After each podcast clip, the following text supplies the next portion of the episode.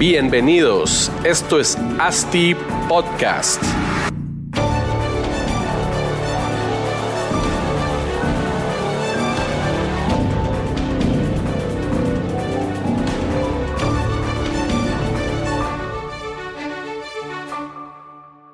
Hola a todos y bienvenidos al episodio número 28 de ASTI Podcast.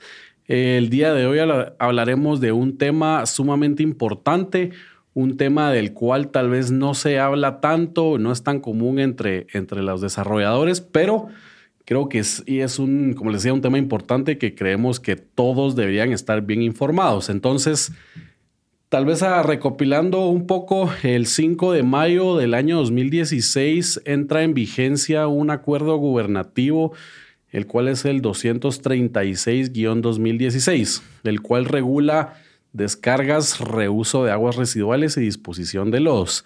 Em, creo que mucho desarrollador se toma a la ligera este tema, el tema de, tratamiento de aguas residuales. Muchas veces se contrata al diseñador. Creo que muy pocas veces se aseguran que se construya eh, las plantas de tratamiento conforme el diseño realizado. Y también em, creo que es importante o o que tal vez no se pone tanto enfoque en, la creación de estos manuales de operación de las plantas para que los proyectos eh, lo sigan eh, manteniendo y el tratamiento de aguas funcione siempre. ¿verdad? Entonces, el día de hoy pues vamos a platicar un poco de este tema y como invitados eh, tenemos el día de hoy a los expertos Jesús Ovalbarro y José Carlos Hernández. Bienvenidos, ¿cómo están? Hola Marcos, bien, todo bien, bastante bien, gracias por la invitación.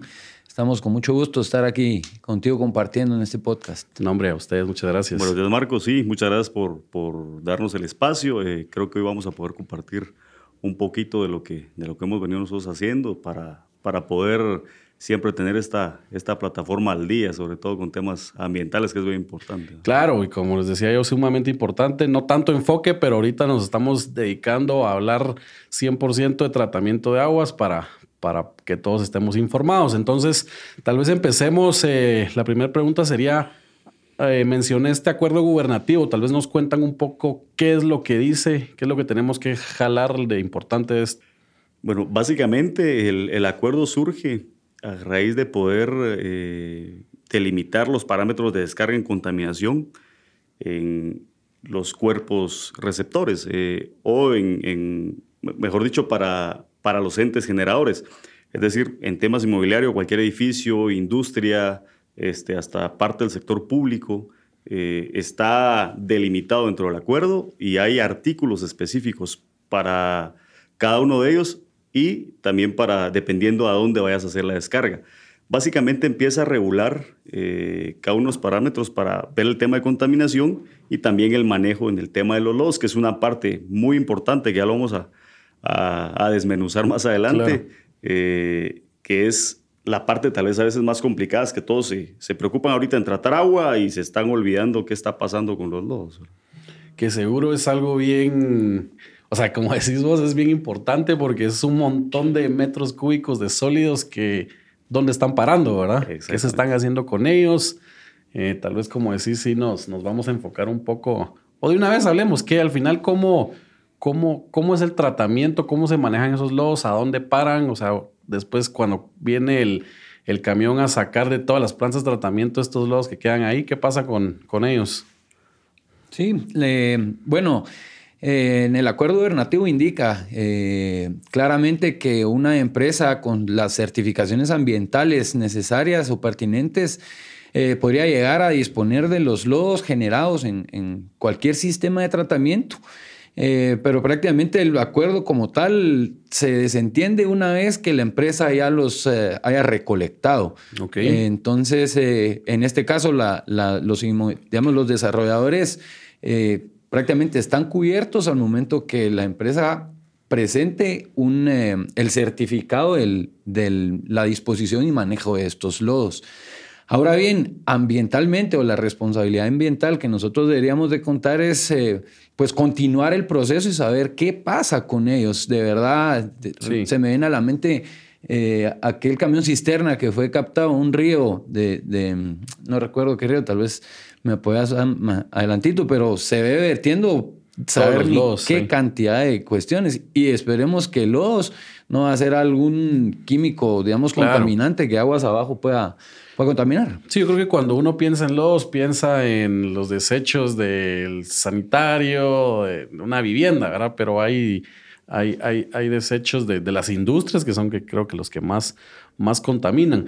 Tal vez, eh, bueno, cuando mencionaste al desarrollador ahí, el, el, ¿dónde termina el rol del desarrollador en este tema? Porque el desarrollador viene, desarrolla los proyectos, los, eh, los entrega, los pone a operar y después es una administración quien se carga de operar los, los, los inmuebles y estos en realidad ya los, pues a perpetuidad o hasta que el proyecto exista, tienen que encargarse de lidiar con este tema de, de los desechos, ¿verdad? ¿Cómo ¿Cómo o, cuál dirían ustedes que es el rol específico del desarrollo en este tema?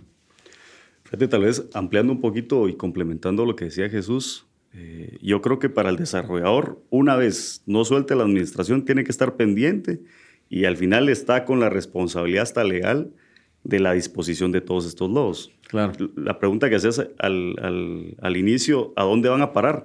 La realidad de Guate es que yo me atrevería a decir que el fácil, fácil, el 80% de los lodos que se están produciendo en las plantas de tratamiento van a parar a cualquier cuerpo receptor, a alguna alcantarilla, a algún barranco. O sea, no existe un tratamiento. Lo que, eh, sucede es que sí existen empresas que te dan esa disposición. Eh, el problema es que son los costos. Entonces, si hablamos de un costo por tirar un número al aire, eh, de tratar los lodos de forma correcta por una empresa de 2.508 metros cúbicos, hay por ahí también 20 empresas que don Juanito Pérez tiene su camioncito, él hace las extracciones, te cobra menos de la mitad de precio. Pero lo va a tirar. pero lo va a tirar o te va a traer un, un, certificado que no te garantiza porque no tiene licencia eh, por el Ministerio de Ambiente. Entonces, la realidad es esa. De hecho, nosotros sí nos hemos topado y por alguien que en la carretera ve un cisterna parado por algún barranco, seguramente está, no está... No está jalando no nada. Está jalando Exactamente. Entonces, esa es, la esa es la realidad. Entonces, en cuanto a responsabilidad, eh, digamos, buscar una empresa eh, que tenga la validez del Ministerio de Ambiente para poder hacerlo, porque si no, definitivamente esa disposición, o sea, el, el ente generador siempre es responsable de velar por esa disposición correcta. Aunque te den tu certificado, siempre tenés que por lo menos garantizar de que se está haciendo de forma. Y aquí no hay, o no saben ustedes si existe empresas que se dediquen, porque yo estaba, yo estaba investigando un poco y en países pues, más desarrollados utilizan todos estos lodos para generación de energía, ¿verdad? O sea, le dan un buen uso y todavía le generan energía y lo venden, lo venden bastante bien como un buen negocio. ¿Conocen ustedes a alguien que que haga esto aquí o, alguna iniciativa por lo menos. Fíjate que hay en, hay en la industria, si hay unas empresas en el sector eh, agrícola, agrícola, podría ser, eh, que sí tienen biodigestores donde están generando, te, digo una en Amatitlán, que están levantando una caldera de 25 HP con el, el, el gas que se produce de los biodigestores que tienen. Claro. Es, es una industria de cerdos. Entonces, este, sí, ya, ya lo hacen de manera privada, ¿verdad? El tema es que no hay infraestructura. De momento, digamos, no hay una empresa con una infraestructura suficiente que te pueda garantizar y que pueda reutilizar esta, esta energía. Eh, en el tema de lodos específicamente, se puede ver solo en, empresas privadas. Por ahí hay un par de empresas que se dedican también al manejo de, de lodos o de esa disposición, eh, que sí están haciendo la reutilización, haciendo un poco de abono eh, orgánico. Sí, pues para abono. exactamente. Eh, compostaje y por ahí generando también un poco de, de, biodiesel con algunos compuestos también cuando son globos a veces industriales. Y yo lo mencionaba porque creo que es un, es un negocio, o, sea, una buena idea de negocio que, que a nadie se le ocurre o tal vez a poco se les ocurre porque nadie quiere lidiar con, con, esos lobos y esos desechos, pues, pero hasta en los desechos hay negocio, ¿verdad? Entonces podría ser ahí que, que alguien se le prenda el foco y diga cuánto lodo no se podría recolectar en una ciudad y cómo lo podría convertir en, Exactamente. en dinero. Es, in- es importante, hay una frase que, que a mí me gusta repetirla, que es de un catedrático nuestro, que es el sanitational business. Eh, todo lo que pasa después de, de lo que nosotros eh, en la civilización desechamos y Claro. nos olvidamos prácticamente. El tema de los lodos es un tema bastante amplio y podríamos hacer uno o dos podcasts más seguramente con tantos, Sí. con tanto que le podemos eh, desmenuzar. Sin embargo, es importante mencionar que lo que ya existe em, tienen que ser eh, con características especiales. Por ejemplo, pues vamos a estar generando gas metano, este mismo biogás, que los vecinos no van a estar contentos de tenernos. Entonces, eh, Sí, obviamente siempre hay que pensar en, bueno, hasta, hasta Parte para, social. para hacer alguna planta o alguna área de esto, pues tendría que estar regulado para no afectar, es una contaminación eh, olfativa o algo así, que no, Sí, no, moleste a, a la Fíjate gente. que tal vez para, para ampliar eso, a veces el problema es de que el hecho de reutilizar, siempre el REA, a, a veces tiene- es, es- es más caro. O sea, si yo quiero Sí. reutilizar agua, si yo quiero re- volver potable el agua, si yo quiero reutilizar el plástico, o sea, a veces esas partes verdes tienden siempre a tener un costo un poco más un alto. costo ¿verdad? más alto. Entonces, Ahí tenés 100% es de certeza. Al fin, en, en el tema de, de- de papel, digamos, yo sí he visto que es más caro reciclarlo que volver a plantar eh, árboles y que crezcan y volverlos a cortar. O sea, en, en otros países hay áreas designadas a reforestación constante para poder seguir generando pues, papel y, y- y no tanto el reciclar papel porque, porque es, es costoso, ¿verdad? sí. Pero Exacto. bueno, ¿no ibas a decir algo? Perdón. No, no. O sea, nada más eh, eh, confirmar ese detalle. Sí, tal vez hablemos un poco de- del tema de, como aquí nuestra audiencia es desarrolladores, Claro. pues eh, entender cuando los desarrolladores están haciendo un edificio, un proyecto vertical, muchas veces nos encontramos con el dilema de que este tipo de, bueno, las plantas de tratamiento, cisternas, tanques de retención, etcétera, etcétera, tienen que ir en, o sea, en el sótano, ¿verdad? Ya sea en un sótano hasta abajo, algunos la ponen en el primer nivel, dependiendo de cómo estructuran los, los niveles de los sótanos, pero ¿qué desafío han tenido ustedes con sus, con sus clientes, desarrolladores o en el tema de diseño y cuál es, cómo ven que es la mejor forma de poder plantearles una, una planta de tratamiento en un, en un proyecto de esa magnitud?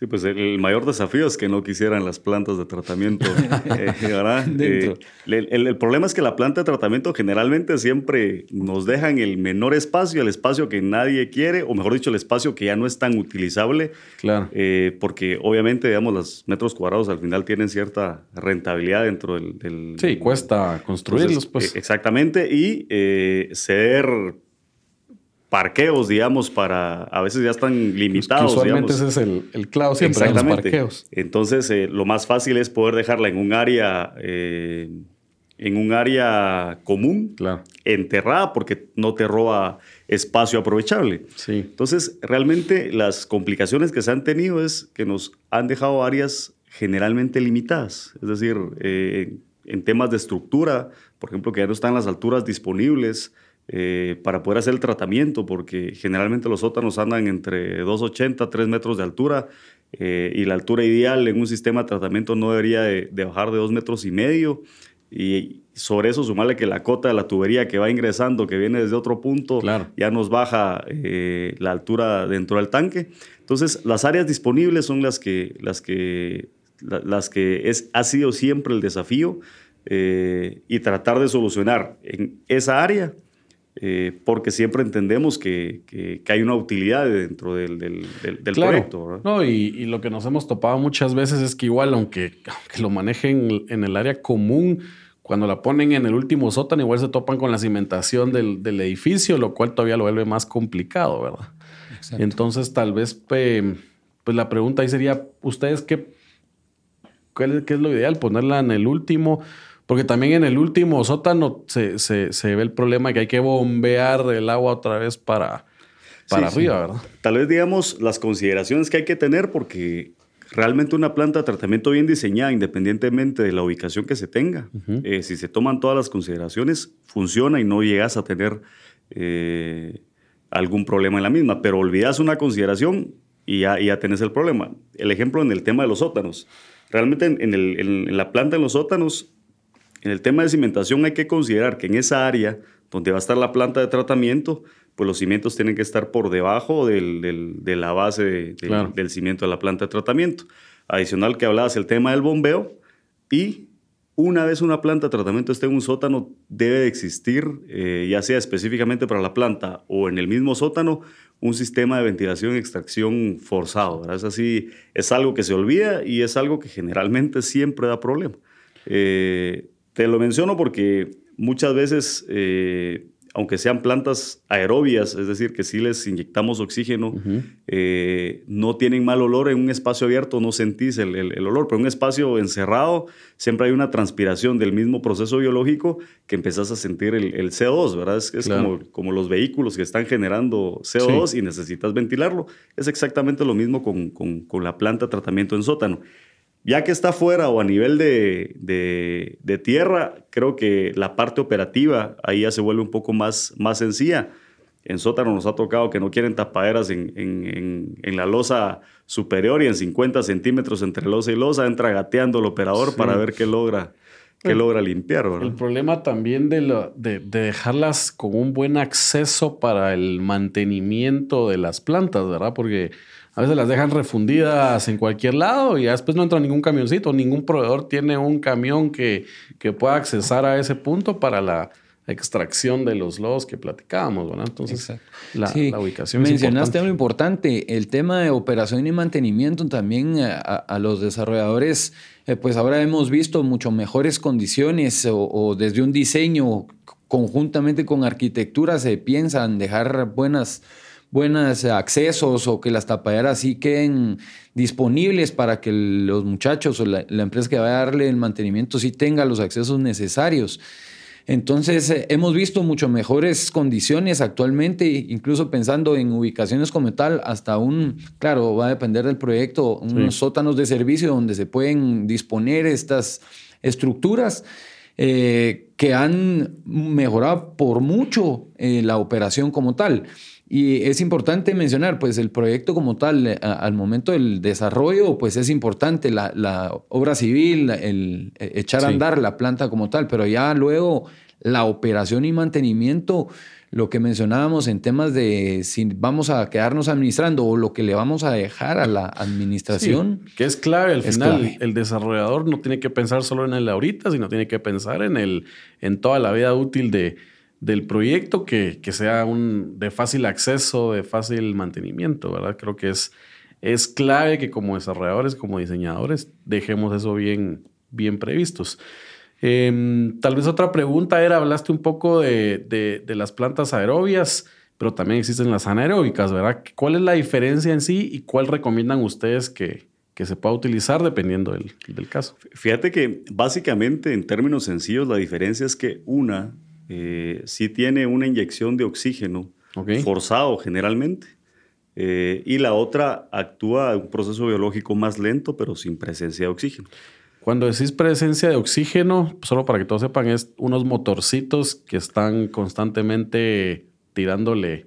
Sí, básicamente, digamos, lo que se hace en una planta de tratamiento es simular lo que los ríos eh, hacen, que se autolimpian, ¿verdad? Con esa con, el movimiento. Con el movimiento. Entonces, el, al, inyectar oxígeno se hace de manera forzada con equipos, ya sea sumergibles, eh, inyectándoles aire o un motor externo que distribuye el aire ya con unos difusores en la parte interna del, del, tanque.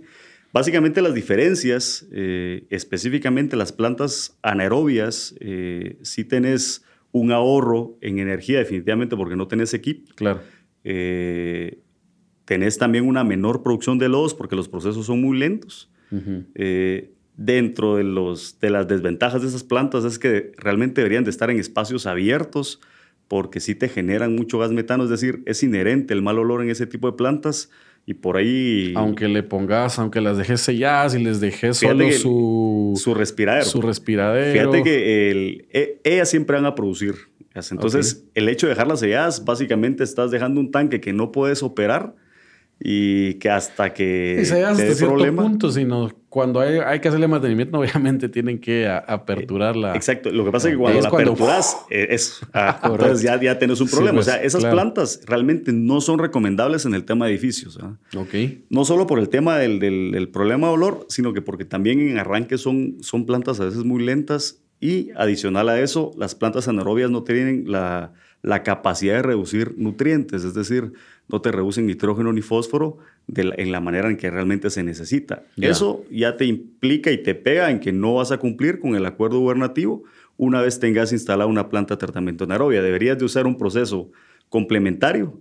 Eh, tal vez así rapidito, porque Sí, sí. el- el- el- para esa reducción de, de nutrientes, nitrógeno y fósforo, el nitrógeno tiene un ciclo específico que necesita nitrificar y denitrificar, pero por medio de la oxidación. O sea, no hay otra forma de hacerlo. Entonces, este, eh, sí necesitas, para poder llegar a parámetros, un proceso aerobio complementario en una planta anaerobia. Entonces, solo el hecho con que la instales, ya sabes que no vas a cumplir con, con- con parámetros de ley. Y eso que ahorita todavía el acuerdo todavía está demasiado permisible. Somos los, los que más contaminamos de Centroamérica. Solo por darte una referencia, en una medida de EBO que nos pide el acuerdo como última Sí. etapa de 200 eh, miligramos por litro, en Costa Rica, Panamá están entre 50 a 35 miligramos por litro. O sea, O sea, eh, cuatro veces. Exactamente. veces Entonces, menos. la idea es que, Sí. el, el- por ejemplo, el, el desarrollador inmobiliario no debería de pensar en cumplir solo con lo que nos están dando ahorita, porque Claro. eso, sabes que, que va Sí. creciendo y cada vez se, se va a ir haciendo más estrecho. el- Yo creo que hay mucha desinformación en el tema. O sea, yo personalmente tampoco sabía que, que 200 era un número todavía malo, digámoslo así, ¿verdad? O sea, todavía estás contaminando bastante, aunque el acuerdo y la, la ley te permita que, que estás bien. Y tal vez solo para entender las anaeróbicas, entonces decís que no, no cumplen con el acuerdo por cómo, cómo sale el agua debido a este que la falta de este proceso de, de, de aireación. de aireación, pero sí cumple con el acuerdo. Lo que pasa es que no, o sí, o no cumple con el Fíjate acuerdo. que todo, todo es importante saber que en una planta de tratamiento, dependiendo de lo que, de lo que entre, es lo, lo que va a salir. Es decir, claro. eh, si a mí me ingresan un valor de 70 miligramos por litro de nitrógeno, no voy a lograr llegar a los 20 que me pide el acuerdo. Si descargo a un cuerpo receptor a los 40, eh, si descargo a la municipalidad eh, con una planta anaerobia. O sea, su- porcentaje de remoción es, es Claro. muy baja. Deberías de tener un ingreso muy cercano a lo que te pide la norma para poder cumplir y en la realidad eso no sucede. Entonces, Sí, pues, este, pero tal vez, tal vez solo para diferenciar bien, estamos hablando de, de proyectos más como industriales, un proyecto de vivienda, digamos. ¿Será que igual no cumple con las descargas por el, te- el- el tipo de desechos que se están trabajando? Fíjate que no cumple. El, No cumple. el- no cumple. El, el tema es que los desechos eh, de aguas residuales ordinarios, si querés, eh, llamémosle al tema de vivienda, eh, los valores de nitrógeno en promedio andan entre 50 a 60 miligramos por litro.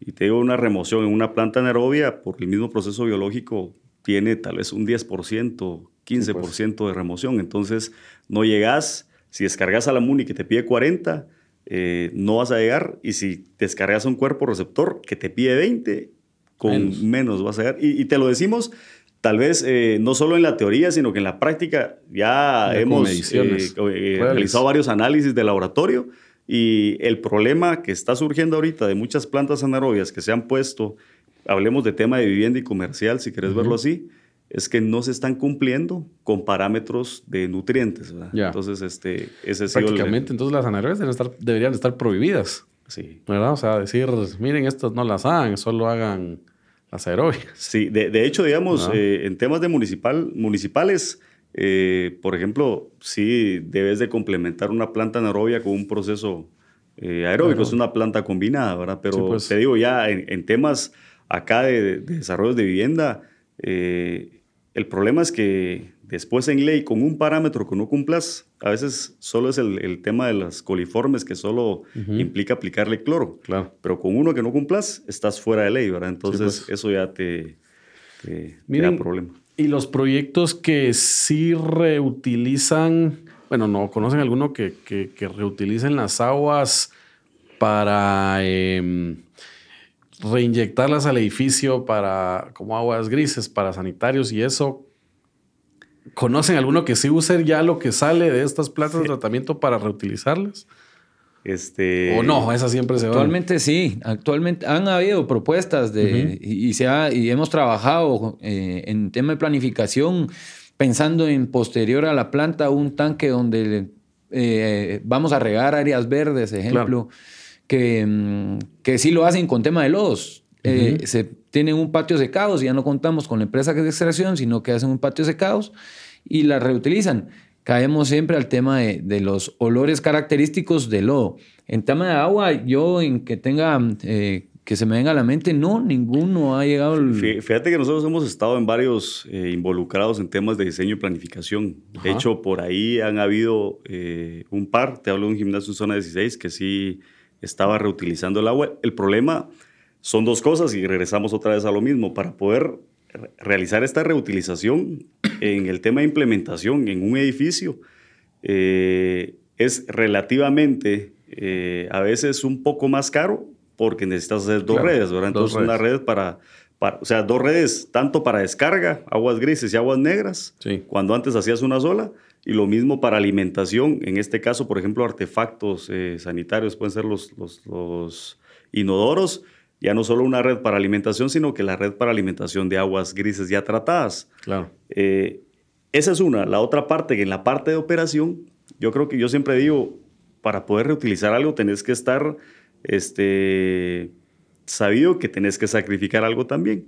Las aguas residuales, aún bien tratadas, siempre tienen un color peculiar. Eh, no, no, es, no es agua potable. Entonces, hace falta todavía varios procesos para poder llegar a una claridad o a potabilizarla. Entonces, muchas veces, y sucedió, te digo, en este, en, este, en este gimnasio, a la gente no le gustaba ver el color del agua eh, pues, en el inodoro, porque no era, exactamente, ahora no era transparente. Entonces, empezaron a utilizar ahí sí que pato purific y otras cositas ahí para, para, que, no se para que no se viera el color, ¿verdad? Entonces, este, ya al final era un, un sobrecosto también para el... Para, sí. Entonces... ¿Y ellos lo vieron como un tema medioambiental o...? E, ellos lo estaban viendo más por un tema de que, que tenían un costo alto en el metro cúbico de agua. Entonces, sí era un, un, tema propiamente de costo. Realmente, pues. eh, si tenés la oportunidad de hacerlo y tu costo eh, de agua potable eh, es realmente alto, entonces te vas a sentir con toda la, tranquilidad de hacerlo. El, problema es que. Sí, es que va a haber un momento en que va, va, a pasar eso, ¿verdad? O sea, ya en Guatemala el, el, tema del costo del agua, o sea, lo vemos despreciable, pero va a llegar un punto que cuando sea escasa, que el agua va a valer como, oro y ya, o sea, va a ser obligatorio tener que usar este tipo de, sí. de soluciones. ¿verdad? Lo que pasa es que en tu proyecto, si, si vos tenés tu pozo y vos sos el productor de agua, tal vez no te preocupa tanto eh, esa parte todavía. ¿verdad? Todavía, porque, esa es, la, clave. Hay un costo que está inmiscuido ahí, que el, el, tema de, de, extraer agua y poder distribuirla tiene un costo de energía eléctrica eh, también considerable. Alto. Entonces, definitivamente, el hecho de que todavía le metas energía, por ejemplo, que era la, la otra parte que ya no terminamos ahí del, del, de la aireación, ¿verdad? dentro de las ventajas y desventajas. La ventaja es que obviamente puedes llegar a parámetros altos de remoción, hasta de 90%. Eh, obviamente tenés que estar dispuesto, ahí sí que como si usas el aire acondicionado, dispuesto a sacrificar un poco de, combustible. Entonces, si tenés un costo de energía eléctrica no considerable, pero... Eh, pero existe. Pero existe. Entonces, eh, es importante saber que si estás gastando en tratar algo, deberías también de, aprovecharlo, porque al final... Sí la realidad es que hay muchos edificios, yo siempre digo que la iniciativa privada y sobre todo en el sector inmobiliario eh, siempre están, ya sea por, por conciencia o porque realmente se los exige la municipalidad, todos están con el tema de las plantas de tratamiento, por lo menos eh, tratando de hacerlo de la mejor manera posible. Sí. Eh, cuando descargas y resulta que tu agua sale clara y se va a mezclar ahí con algo que va a estar de color rojo en las alcantarillas. Entonces, para alguien podrá sonar como que, ¿para qué voy a tratar el agua? Ah, pero es, pero, es como, ¿para qué tiro un bote? ¿Para qué recojo la basura si alguien me la está tirando? Exactamente. Entonces, el cambio empieza por, por, un, exactamente. Entonces, este, de poquito en poquito. Sí, sí es importante ver que hay mucho aprovechamiento. El tema de los lodos, por ejemplo, lo, lo mencionaba Jesús Eh, actualmente en los edificios no puedes tener un patio secados para poder secarlos y poder aprovecharlos en tu área verde, ¿verdad? Obviamente sí existe equipo para poder hacer Imagínate el costo de tierra solo para secarlo. sí. En el proyecto. sí, Vendemos a 3 mil dólares el metro cuadrado. no, seguro.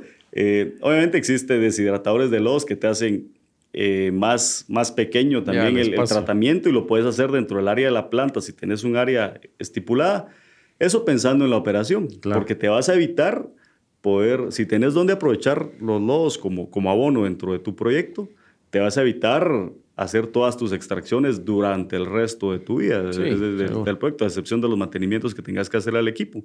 Entonces, si lo puedes ver como una inversión eh, inicial, eh, donde... que, lo, que lo, puede, lo puede absorber el proyecto y, y que, que, sea mejor a largo plazo. obviamente, digamos, esas inversiones eh, encarecen de alguna forma los metros cuadrados del proyecto, pero también creo que ahí podría hacerse algún match con la parte de administración para que a futuro los condómines, digamos, en el caso de un edificio, puedan tener esa, esa opción para poder invertir, porque al final es la generación de... Sí, siempre, siempre, en realidad el pensamiento principal debería ser a largo plazo, no a corto plazo, pues al final, y, no creo que sea un costo así exagerado de la, esa inversión inicial que hay que realizar o cuánto más hay que subir el precio para poder dejar esto bien, bien hecho para los condóminos, pues, que, que al final son los que van a estar pagándolo año con año durante 25, 50 años de que tengan ahí su, su inmueble, ¿verdad?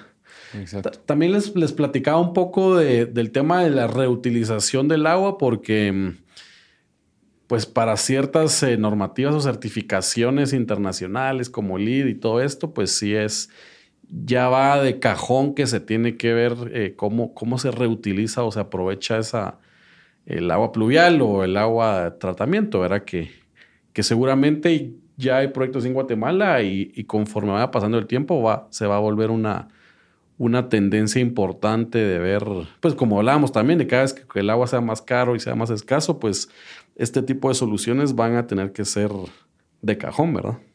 Sí. De hecho, el tema LID eh, entiendo que pues, está con eh, participación en, energía solar, importante renglón que ellos mencionan, el tema del aprovechamiento de los recursos hídricos, pluvial y, la, reutilización del agua residual como tal. Pero yo más me inclino a que sí se va a lograr eh, en áreas verdes o donde contemos con proyectos verdes, poder reutilizar esa agua sabiendo que, vamos a aprovecharla en esos puntos, pero ya al tema del consumo humano o por lo menos eh, en sanitarios, digamos, sí, la, ideología actualmente en Guatemala no va todavía o no estamos todavía eh, listos para ese momento, pero seguramente lo, vamos a llegar a. Sí, lo vamos a llegar a hacer. Miren, ajá.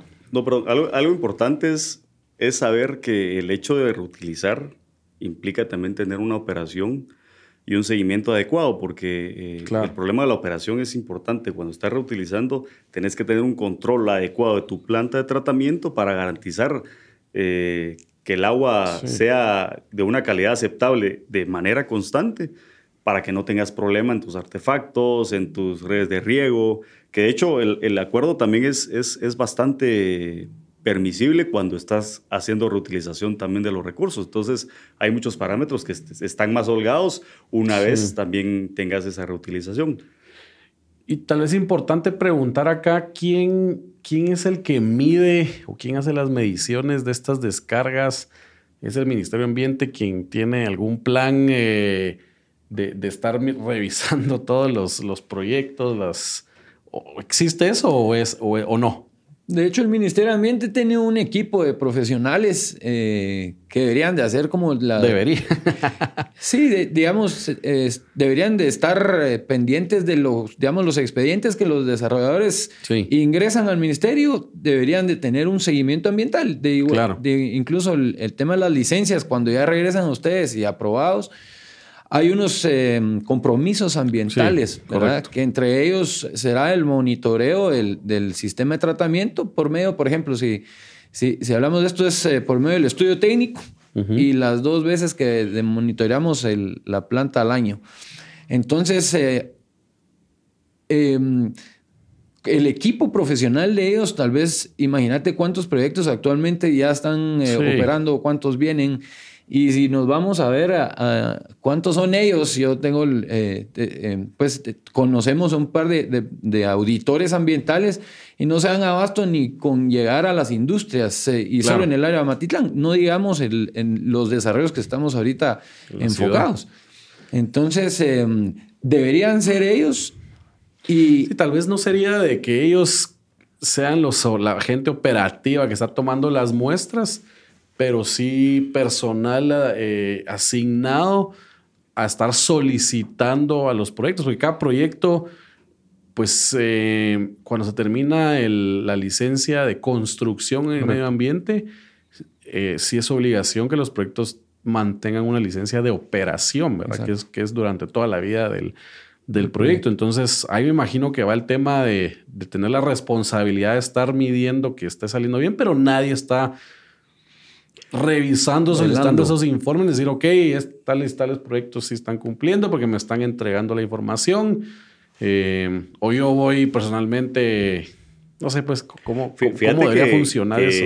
Mencionaba Jesús Cabal el tema del estudio técnico. En este acuerdo gubernativo 36-2006, sí te pide específicamente que todo ente generador, independientemente de su instrumento ambiental, ya sea de operación o, de construcción, debe de contar posteriormente con un estudio técnico que es específicamente para el tema de seguimiento del, del tratamiento de agua residual. Claro. En el acuerdo están ahí todas lo, que necesita contener ese estudio técnico, que generalmente no, no lo tienen. Es decir, ¿Dice cada eh, cuánto se hace? Fíjate que el estudio técnico lo haces una vez y lo estás actualizando cada cinco años. Entonces, dentro de ese estudio técnico, de, estás obligado, según el acuerdo, a hacer dos mediciones, por lo menos dos mediciones al año, y toda esa información debes de meterla en tu estudio técnico en cualquier momento, cuando venga a tocarte la puerta la gente del Ministerio de Ambiente, claro, que generalmente lo que decías, no, el, brazo de ellos no es tan grande, ¿verdad? O sea, no, no, no están creciendo como está creciendo el sector construcción, entonces no, se, no se dan abasto.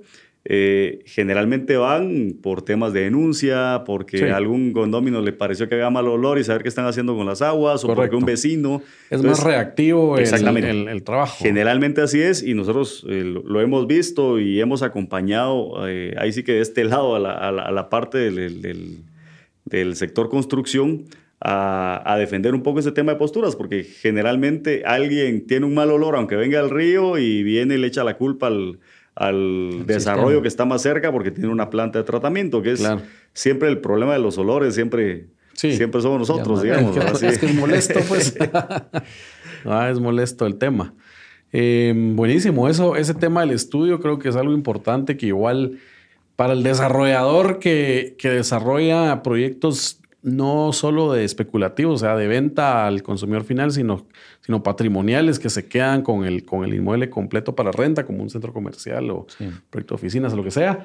Eh, sí es bien importante tener en cuenta que, que ahí sí ellos tienen la responsabilidad directamente de, de tener todos estos estudios al día, ¿verdad? Y, y, sí estar haciendo las mediciones, porque al final ellos sí tienen ahí el 100% de responsabilidad, a comparación de un proyecto de venta, que ahí pues se vuelve la, la administración de, del proyecto. Ya serán 100, 200 eh, inquilinos eh, que están eh, unificados por una junta directiva de una administración, pero, pero en este caso el desarrollador sí tiene. Entonces creo que es importante que sepan que tienen que hacer este estudio técnico, ¿verdad? que está reglamentado por este acuerdo gubernativo y cada cinco años tienen que estarlo actualizando. Exactamente. Ahí dice, digamos, claro en el artículo 5, por si nos damos la tarea de, ubicarlo, está eh, con todos sus eh, términos de referencia, qué debe incluir qué, y hasta dónde debe estar el alcance de este estudio para, para los desarrollos. En este, en este caso es importante.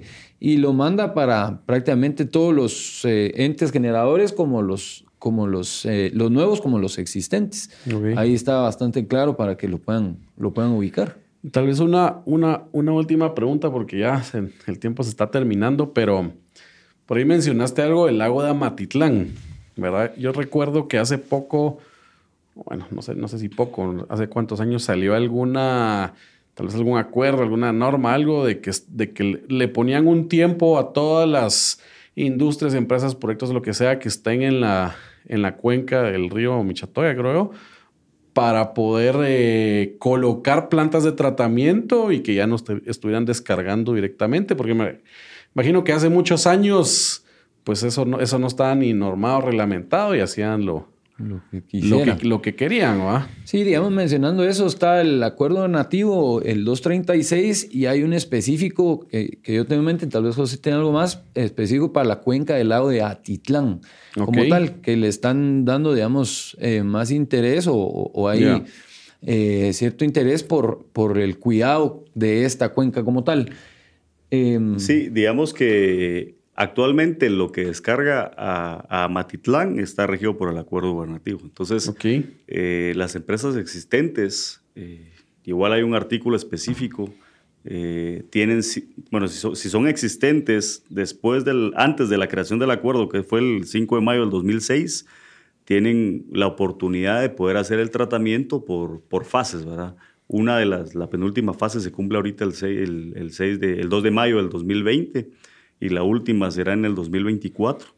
Eh, pero... O sea, quiere sí, decir que 2024 ya tienen que estar regulados todos con sus Exactamente. plantas de tratamiento. Así es. ah, sea nuevo o sea existente, ya todos alineados y cumpliendo con esa última etapa. Ok. Y esto, Exacto. y esto no, sí- no fue una...